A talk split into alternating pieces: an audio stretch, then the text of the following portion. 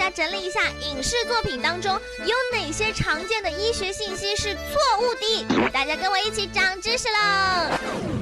首先，电影里面非关键角色都死得太快了，躯干中枪，肚子捅到抹脖子，反正是立即就不能动弹了。如果真的是这样，现实生活中那些人还抢救什么呀？你有没有发现男主角的体力爆好？比如说成龙电影啊，一天都在奔跑、打斗、上蹿下跳的，最后还能和以逸待劳的反派高手打的是热火朝天，这科学吗？最后让八爪妹觉得不可思议的是。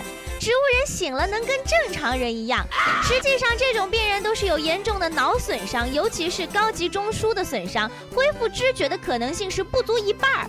就算恢复了，一般都是重度残疾，恢复社会功能的也是比较少的。不是八爪妹吓唬你，这个事实就是这个样子的。关于一整天过去了，衣服上的血还是鲜红的，这点八爪妹实在是不想吐槽了。抢救的时候呀，看着心电监护仪上的心电图成了一条直线，然后医生就拿起除颤仪电击在主角的胸前，砰砰砰的，然后电击两下，就马上回到动心心率了。这绝对是错误的。你知道心电图直线意味着什么吗？意味着心脏非但不搏动，而且没有电活动啦。这种情况，距离要么已经死了，要么就是离死只有一步之遥了。我曾经听说有人在医院吵着让医生用这个除颤仪点击死者，说还有救，还有救，医生是无可奈何呀。电视剧也是害人不浅呀。好多电影电视剧都会犯的错误就是直系亲属之间相互输血，这个呀是要尽量避免的。这会产生输血并发症，这种并发症的发病率是百分之一，但是在直系亲属之间会提高到十到二十倍呢。这也是为什么建议尽量避免在直系亲属间相互输血。目前呀，这个并发症是没有有效的解决方法，而且导致死亡的可能性很高哦。最扯的是，喝了一种毒药快不行了，再喝另一种毒药，以毒攻毒，竟然没事儿了！你开什么玩笑呢？还是提醒一下各位啊，当然了，也希望你们身边不要发生这样的事情，就是上吊的人是不能立即抱下来的，这样反而是比较容易死亡。如果这个时候人还没有死，你忽然把他抱下来，会导致血压降低、呼吸、心跳突然停止，更容易猝死呢。尤其是刚刚上吊不久的人。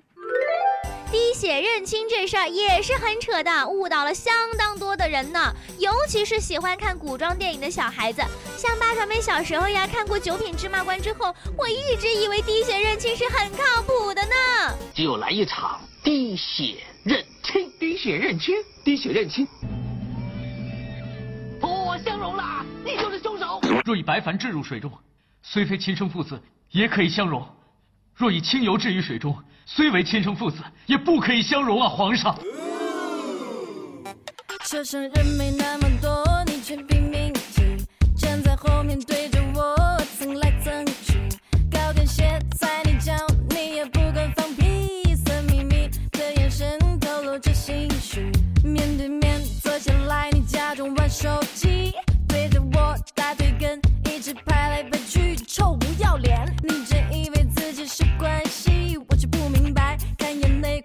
爽死你！你有病啊！你有药啊！你吃多少？你有多少？你吃多少？我有多少？你有多少？我吃多少？要别停！要别停！要别停！你有病啊！你有药啊！你吃多少？你有多少？你吃多少？我有多少？你有多少？我吃多少？要别停！要别停！要别别停，要别停停停！热不起多看几我下去，可不可以？你这阴魂不散，一个箭步追上去，拦住我，自我介绍你是模特经济，恬不知耻，嬉皮笑脸掏出了手机，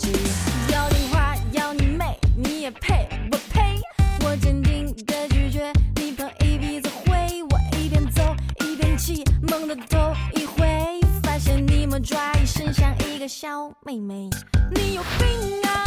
你有药啊？你吃多少？你有多少？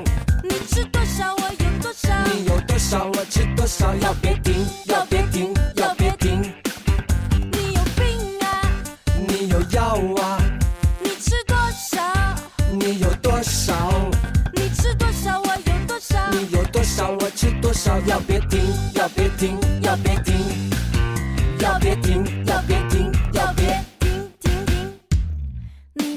的人我见多了，你这样的人我见多了，你这样的人我见多了，你这样的人我见多了。